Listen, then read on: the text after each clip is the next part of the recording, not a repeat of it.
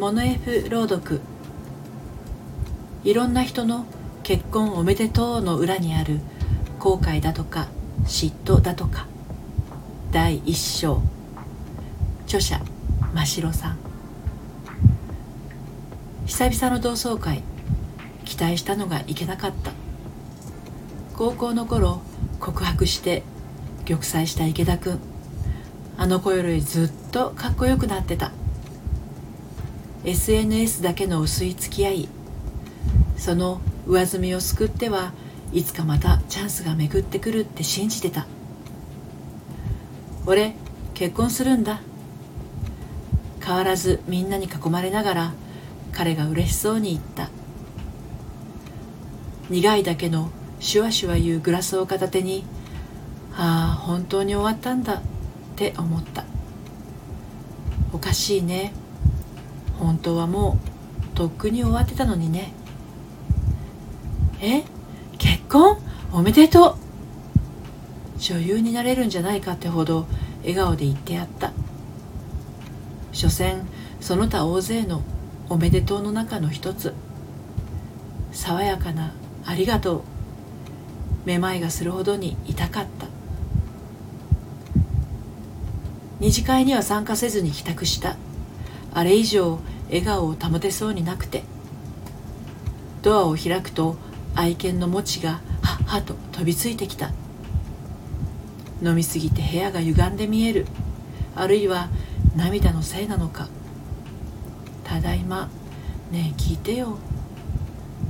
真っ黒な瞳が私を映す。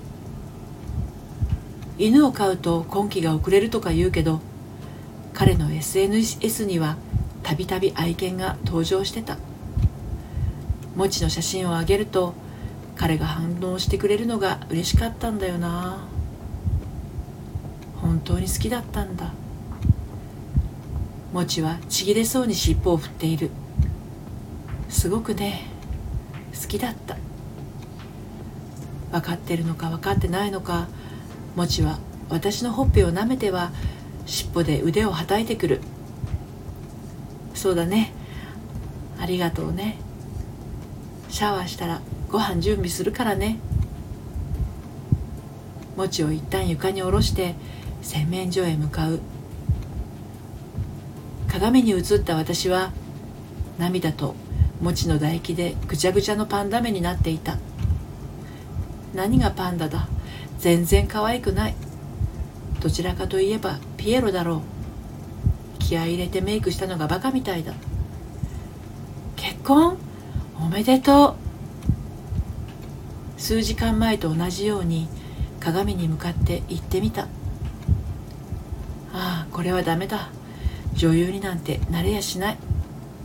だって鏡の中の私は作り笑顔が思い切り引きつってる。それでも彼は気づきもしなかったんだろう。だって彼にとって私は所詮その他大勢の一人なのだから。